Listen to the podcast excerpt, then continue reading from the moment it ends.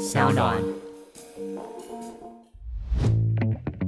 把复杂变简单，请听小马哥说财经。大家好，我是沈云聪，欢迎收听小马哥说财经。今天是我们经济学人特别节的时间。那现在的时间是礼拜一的晚上八点四十了。啊，我刚刚才回到台北来，趁着孩子开学前哦，带孩子去花莲玩了几天。结果呢，我从来没有这么晚回到台北。所以这是我第一次在这么晚的时间录音，赶不去录音室了。我跟邵文今天改为线上的方式啊，用连线的，所以呃，大家会发现今天的录音品质、声音各方面都跟平常不太一样。那不好意思啦，就请大家稍微担待一下。我们今天的录音，今天的节目是透过连线的啊。那今天我们要来介绍的是八月二十六号出刊的最新一期《经济学人》杂志。过去几期呢都是双封面的，不过这一期《经济学人》全世界就只有一个封面故事，全世界都跟大家报道同一个主题，谈的是中国的经济。那今天小马哥会来跟大家分享这一期的杂志里头，除了封面故事之外，另外三个同样很重要的新闻，那包括电动车的未来最关键的趋势。包括全球中小企业越来越难长大的危机，以及最近小马哥认为非常值得大家关注的一档 IPO 是什么公司呢？来，等等，小马哥借着《经济学人》的文章跟大家一起来聊一聊啊。首先，我们还是来看这一期的《经济学人》封面故事，谈的呢是大家都很关心的中国经济。中国的经济怎么了？到底发生了什么事？为什么会这样？以及接下来该怎么办？我相信大家多多少少都注意到最近关于中国经济的新闻，因为中国政府所公布的几个经济指标看起来不是太妙。相较于美国经济成长百分之六，中国最新第二季公布的年化成长率 （annualized rate） 是三点二趴，再加上最近很多媒体都在讨论的通货紧缩现象啊、失业率严重的数据等等。经济学人认为，中国在经历了四十年的快速成长之后，现在呢正走进让人失望的阶段。那我相信大家如果关心中国经济的话，一定看到很多相关的分析。其中就有人说，现在的中国正在重演日本当年的历史，中国正在日本化，中国经济正在日本化。但是这一期《经济学人》一开始就针对这个问题说：“不，中国不能算日本化。为什么呢？因为《经济学人》说，中国跟日本虽然面临的处境很相似，但本质上并不一样。首先，当年的日本比今天的中国强太多了。当年日本经济泡沫化、陷入通货紧缩的时候。”日本的生活水平是美国的六成，现在的中国呢，连美国的两成都还不到，所以这是今天的中国跟当年的日本的第一个差别。第二个差别是，日本啊，当年只有一个 D 问题啊，A B C D 的 D，这个 D 就是 demand 需求。当年日本在经济泡沫爆破之后，消费需求非常的疲弱，买气很差。而今天的中国。除了 demand 这个 D 同样疲弱之外，还有另外一个 D 是当年日本所没有的，这个 D 就是债务 debt，这就是今天的中国跟当年日本最大的两个不同。那为什么今天的中国会面临这么严重的经济危机呢？经济学人认为啊，主要是因为过去这十几年来中国一连串错误政策所造成的结果。怎么说呢？从公元两千年以来，表面上呢，中国经济在全世界主要国家当中几乎是一枝独秀的。当西方国家发生网络泡沫、发生次贷危机的时候，中国似乎完全置身事外。可是实际上，现在回头看，中国当年的经济成就背后呢，是政府下了一连串猛药的结果。比方说，放松货币政策啦，大手笔举债啦，然后。不断扩大公共建设，创造需求，而且很重要的是放纵中国房地产市场疯狂的飙涨。因为我们都看到啦，中国有点开始自食恶果喽。过去看起来很辉煌的政绩，现在反而成了中国经济很大的负担。那面对这些问题，经济学人说，中国不但没有用正确该做的方法，反而反其道而行。你看看，像过去啊，中国还会举债来带动经济，可是现在中国政府已经不想再借钱来花钱了，因为习近平已经定下了目标，中国政府的财政赤字。不可以超过 GDP 的百分之三，哦，所以这也就是为什么当中国八月二十一号宣布只降息零点一个百分点的时候，让很多西方国家非常的惊讶。另外，像在这种节骨眼上，换做别的国家，鼓励创业、鼓励企业投资都来不及，而中国呢？你看，它居然是在打压科技公司，再加上之前防疫政策的失败啊，经济学人说。你看这一连串的错误，让中国经济眼前的问题更加的恶化。用经济学人的话来说，就是中国官方犯的一错再错的毛病。为什么中国政府会不断犯错呢？经济学人指出了几个重要的原因：第一，中国共产党不再追求高成长优先的目标；第二，习近平必须准备跟美国长期备战。不管是在经济上的、科技上的，还是军事上，这也是为什么习近平喊出了要让中国伟大、安全而且坚强。就算中国要经济成长，也是要有品质的成长。这话听起来，很多中国人可能认为还不错。可是呢，经济学人认为啊，中国共产党的这个方向是值得商榷的，是有瑕疵的，是有问题的。防疫失败。就已经破坏了习近平的威望。后来在打压科技公司，更吓跑了创业家。如果中国政府接下来拒绝振兴消费，那中国的通货紧缩会持续，中国的负债会增加。更重要的是，如果中国不继续提高人民的生活水平，未来的中国就很难超越美国。哦，大致是这样。简单讲呢，经济学人认为。中国今天的经济问题是由上而下所造成的，也因为是由上而下所造成，经济学人认为问题会继续的存在。更何况撇开以上的这些问题，中国还有更棘手的内忧跟外患。所谓内忧，指的是中国的人口严重老化，这是未来劳动力很重要的危机；而外患当然是美国现在对中国的敌意。最后，总的来说，经济学人认为，西方的自由主义者对中国过去严重的误判啊，他们以为靠着贸易啦，靠着市场啦，靠着成长，会自然促成中国的民主自由。但是今天，经济学人说，除非共产党愿意改变方向，否则呢，就算有正确的方法存在，可以帮助中国摆脱经济危机，而这些正确的方法。在中国政治上都不正确哈，所以不会被采用。也因为不会被采用，经济学人预测，过去四十年高速成长中的中国正迈入了失望期。那以上就是经济学人这一期的封面故事对中国经济所采取的观点啊。其实西方媒体当中也不是只有经济学人这样想的。我今天下午在看《华尔街日报》，也看到了一篇同样的观点。《华尔街日报》说。西方的经济学家普遍认为，中国现在非常需要更多刺激景气的措施。必要的时候呢，甚至应该学学拜登，发现金，让消费者愿意更勇敢消费。华尔街日报说，这样做才能够让中国的成长更加持久。可是呢，今天的习近平却拒绝给消费者发红包。中国的经济政策现在完全受到。意识形态的主导。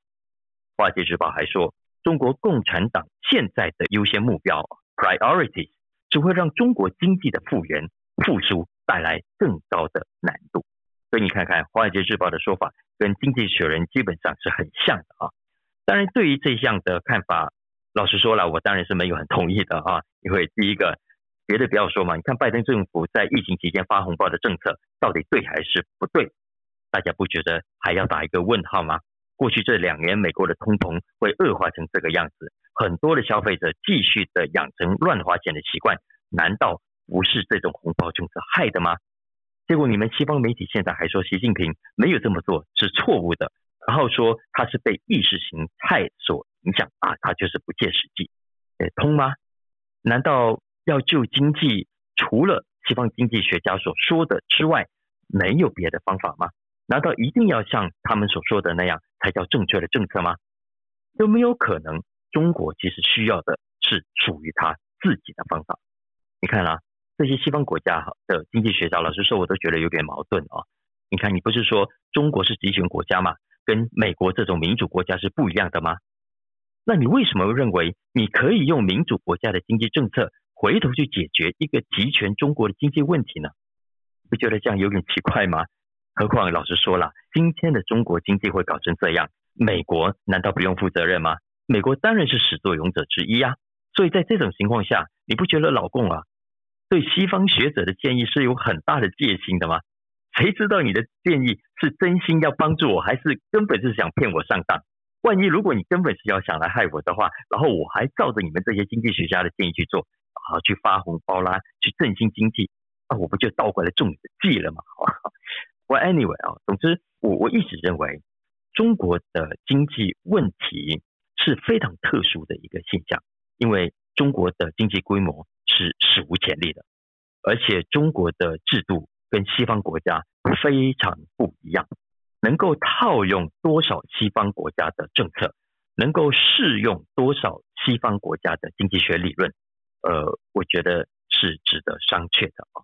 啊，当然，我想对于中国的经济，我们台湾有很多的专家，大家应该也看过很多的分析，我在这里就不多谈了，大家可以去看看最新这一季《经济学人》是怎么说的。然后再对照大家自己的看法，那我们大家一起来关注接下来中国经济的发展吧，不管是好是坏啊。接下来小马哥想要分享的几个题目，我认为可能比封面故事更重要，也跟我们的关系更加的密切。首先，小马哥推荐大家看一看这一期的 Science and Technology 啊，科学与科技栏目下的一篇文章。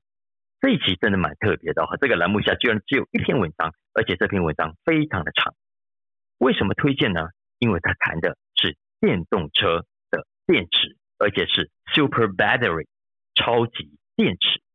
经济学人这一期说，电动车的超级电池即将诞生了。什么是超级电池呢？来，我们先讲一下电动车。经济学人说，如果你现在问。想要买或者已经买电动车的人，最希望电动车怎么样？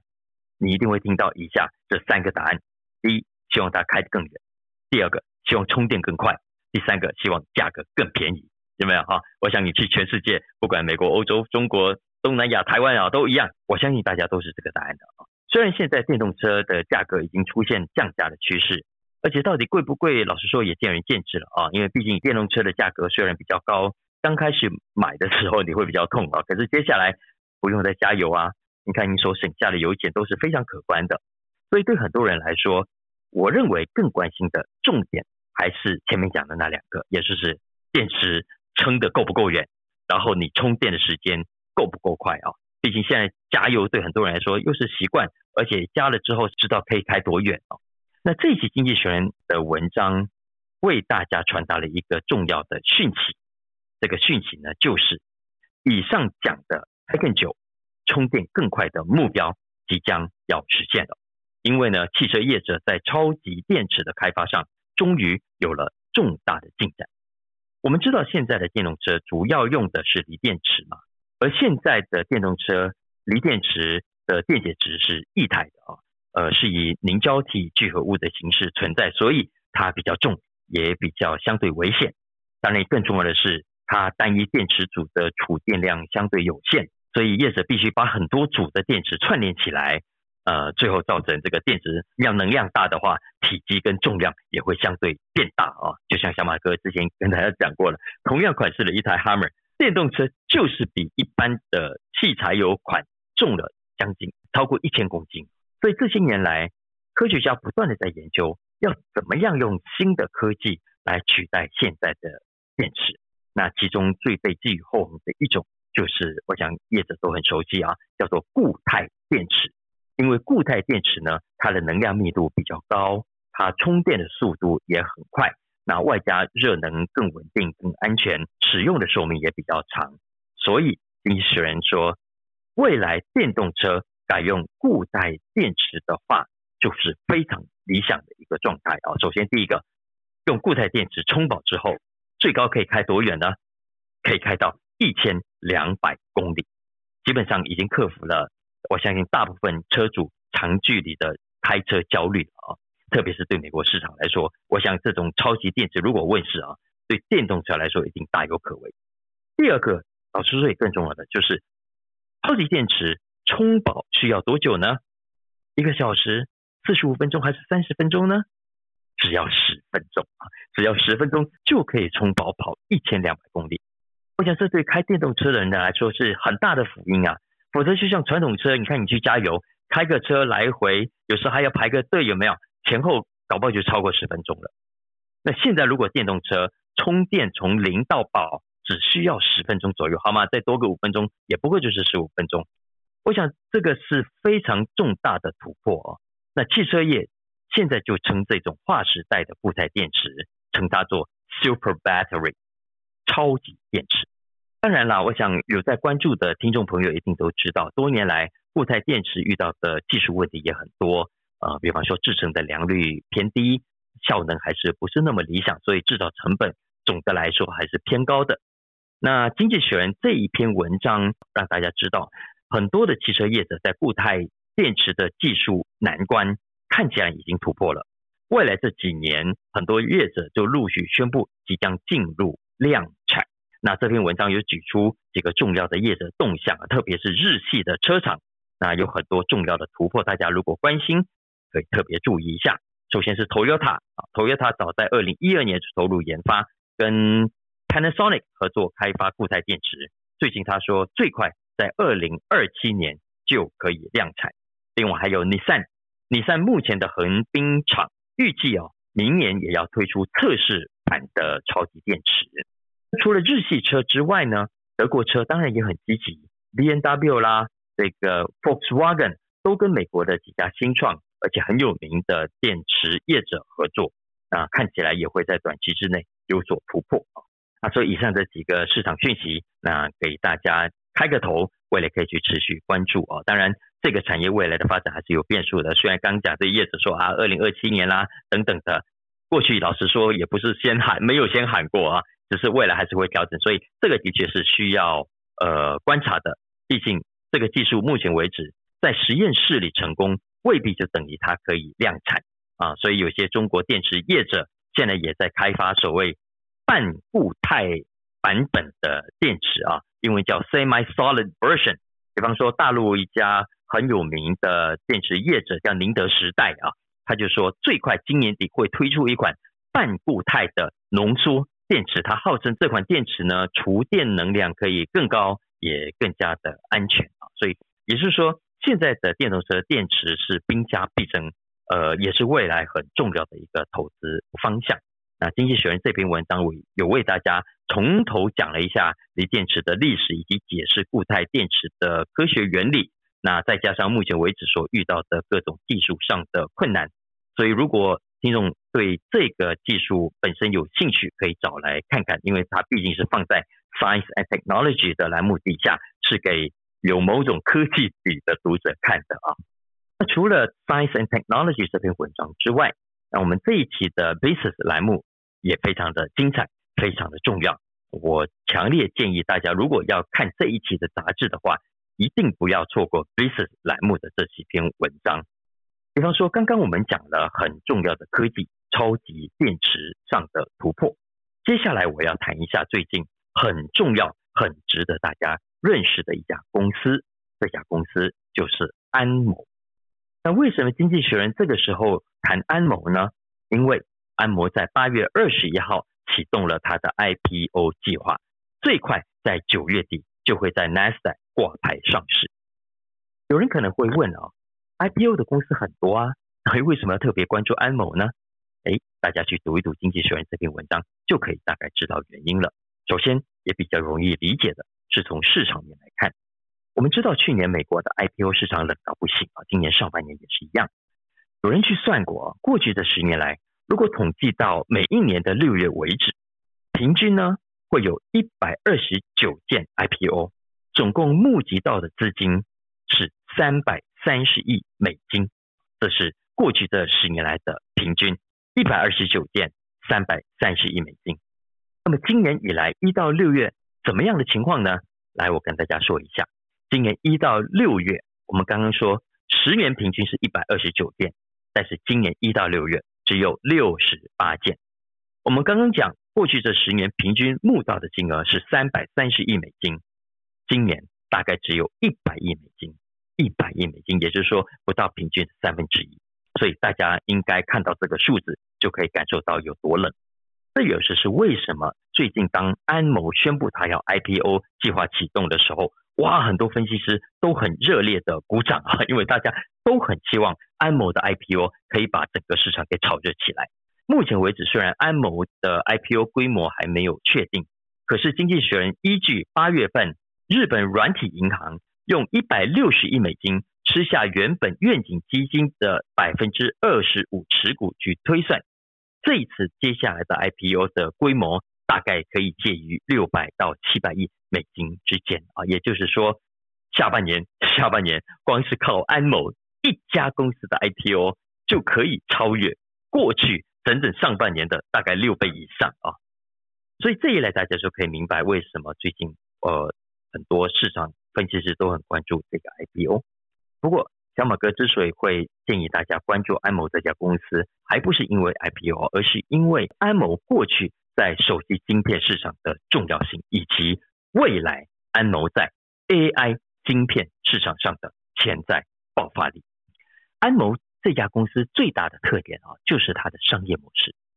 一般的晶片业者呢，通常会自己设计啊，然后生产跟销售。可是安谋是把自己设计的晶片授权给其他半导体公司跟硬体厂商，然后呢赚智财权的钱，智慧财产权的钱。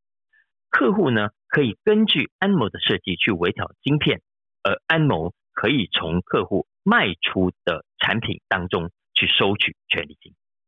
目前安某主要的客户分四大类啊，第一大类当然是大家很熟悉的手机业者，现在市场上九成以上的手机都有安某的技术，因为手机业者啊靠着安谋的设计可以省下很庞大的开发成本，最后当然就造就了今天安谋在手机市场上几乎的无所不在。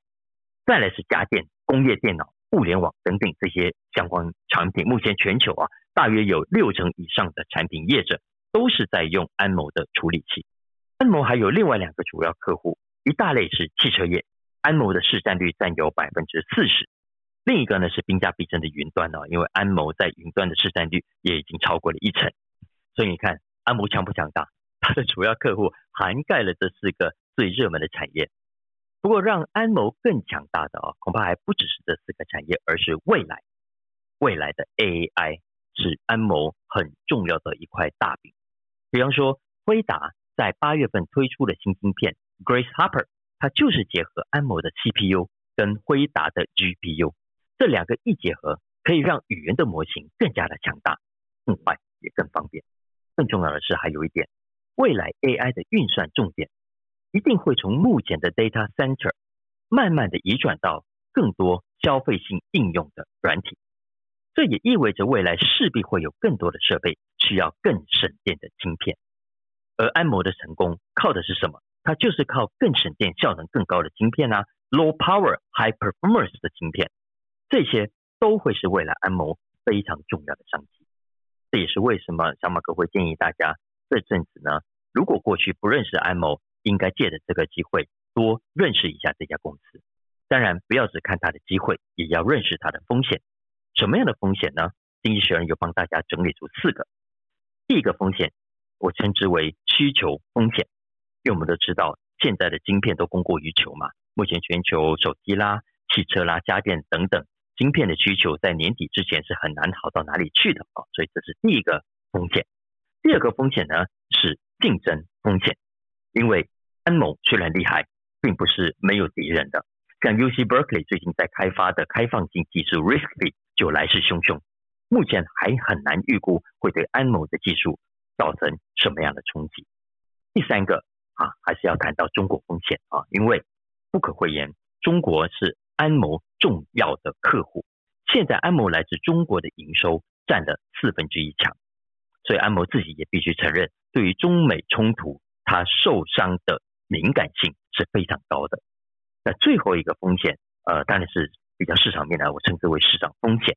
那未来在市场上，AI 会热到什么样的程度？可不可以热到让投资人不管那么多，只要听到 AI 就愿意买单啊？如果是这样的话，那安谋的 IPO 就相对很安全，也很有搞头。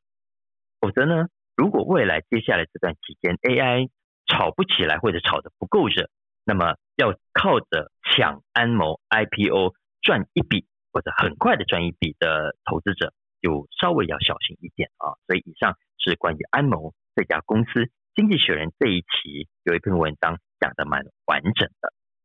那接下来我们来聊一下这一期小马哥为大家选出的 The Story of the Week 啊。那这一篇文章也刚好是这一期的 Business 头条，Business 头条哦，所以代表《经济学人》也认为这个议题是非常重要的。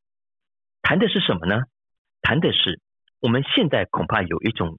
现象正在形成啊，就是大企业、大企业越来越强大，新创企业呢，相较之下越来越不容易长大啊，这是一个重要的现象。因为如果真的是这样的话，那么未来的创业、未来的竞争，它一定会出现很大的问题。所以我认为啊，这是一个很值得严肃看待的现象。否则，如果未来大企业可以想尽各种的优势，它不必再面临新创公司的挑战。而新创公司也不再能够为市场带来破坏性创新的威力的影响的话，那这对整个社会来说都不是好消息。其实讲的大企业啊，过去我们都会想到大象嘛啊，然后觉得啊，都说大象不会跳舞啊，但后来我们知道大象也可以跳舞啊，只是呢，我们还是可以看到很多跳不起来或者跳得很难看的例子。而且创新的两难作者啊，已经过世的克里斯汀森啊，他也讲过，大胆的破坏性创新。也就是那种可以为消费者带来更便宜、更方便的产品或服务的创新，这些大象哦，也就是这些大企业啊、老企业，哎他是不能做，他是不敢做的，因为你一旦做出来，就等于在毁掉自己原本的优势啊！怎么有人拿石头砸自己的脚呢？所以他们是不会做各种破坏性创新的。所以克里斯汀森就说，大部分的破坏性创新都会是来自新创公司，都是来自原本那些小不拉几的新创公司。那我们都知道，后来网络出现了。我不知道大家还记不记得啊？在网络刚诞生的时候，很多人相信，随着资讯大爆炸，随着知识大解放，它会让更多的新创公司有更大的舞台。然后传统的老公司麻烦会非常的大，有没有？在当时很多人是这样子相信的。结果呢，并没有啊。经济学人这篇文章说，相反的，我们今年在网络时代反而看到大企业站得更稳。他们的威力也更强大，很多的新创公司完全相反，它现在更难突破重围，而且在可预见的未来，经济学人并不乐观，他说还会继续是这个样子。那为什么经济学人会这样子说呢？他是从以下的几个指标或者说证据哦来得出这样的结论的。首先，第一个，经济学人是从财新五百大企业来做分析，那这五百大企业也是美国营收最高的五百家公司。这五百家大企业所雇佣的人数，占美国全体企业的五分之一，在营收方面占了所有企业的一半，获利更占了三分之二。所以，这五百大企业是非常重要的大企业，非常有代表性的大企业。结果呢，在一九九零年代，这五百家大企业当中，创立不到三十年的大约有六十六家，但是现在呢，年轻的三十年以下的大企业不但没有增加。反而是减少的，只剩下五十二家，里头当然包括了大家很熟悉的 Alphabet、Amazon 跟 Meta。而如果我们再进一步看这五十二家年龄不满三十年的公司，五十二家当中，在 iPhone 诞生之后才创立的，也只有七家。也就是说，从 iPhone 出现之后的这十几年来，网络很发达，对不对？行动通讯也很发达，对不对？其实并没有让更多的新创企业大爆发，也没有让太多新创的企业借着新的科技变得更大。相反的，变得更大的是谁呢？还是那些老企业。在这五百大企业当中，最多的是什么样的企业啊？就是老企业啊。有多老呢？来，很好笑。经济学人说，在这五百家当中，有两百二十八家是在二战以前就已经存在，也就是说，有一半以上都已经有六七十年以上的历史啊。而且今天美国五百大企业的面貌，比起三十年前更加的苍老。三十年前的一九九零年，美国五百大企业的平均年龄啊，也就是它创立的年数啊，是平均七十五年。现在呢，这五百大企业已经平均高龄九十岁，这是美国企业出现的一个现象啊，就是新创企业越来越难长大，相反的，很多大企业越来越有势力。Why？为什么会出现这种现象呢？经济学人举出了几种可能的原因。首先，不是每个产业都受到数位化的冲击影响那么大。没有错，娱乐啦、消费啦、传播这些老业者的确受伤惨重。可是像石油啦、能源等等相关产业啊，其实几乎没有受到数位化多大的影响。再来第二，不要忘了，消费者你我都是有惯性的，而我们的这个惯性对大企业是有利的，它让大企业有机会以称代变。最后翻身，在科技上，在技术上后来居上。最明显、最典型的例子，就是我们都很熟悉的金融业、银行业。你看，我们一般人都不会常常换银行的。以美国来说，去年会更换往来银行的人不到十趴，其实都是个位数的。现在美国有百分之六十五的人有在用网络银行，也也就是数位时代的典型代表。可是呢？这百分之六十五有用网络银行的人，他们是跟新创的银行往来吗？不是，几乎全部都是跟原有的老牌银行在往来的。所以在五百大企业里面的银行，大家知道吗？这些银行平均年龄是几岁？一百三十八岁。这是第二个原因。我们这些消费者的粘着性啊，其实是对新创公司不利的。却是对大象有利的，它让大象有足够的时间去学习跟复制成功。所以意思是说，大象不但会跳舞，还可以一直跳下去。当然，大象可以一直跳哈，有时候会是政府在助攻嘛啊，所以不是金融业只有这样，汽车业啦，你看看福特、通用汽车等等，也都享有类似的优势。另外还有第三个原因是经济学人特别提到的啊，规模有规模。就有保持领先的条件，因为他们口袋深。我们之前有讲过，美国这五大科技业者去年的研发经费高达两千亿美金。你想想看，这么大的手笔，其他企业要怎么比啊？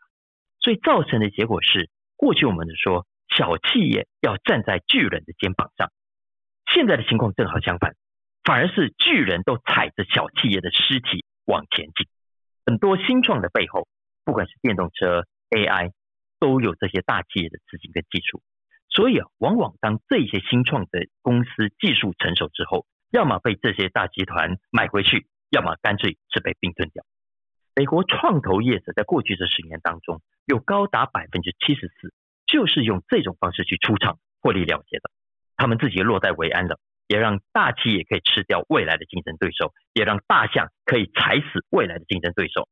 所以也有人说，这种并购啊，叫做死亡并购。对新创公司来说，对创业者来说，是一种死亡并购。那这个现象为什么值得正视呢？是因为啊，这种并购死掉的不是只有新创，更重要的是我们的新创精神，还有未来的创新意愿。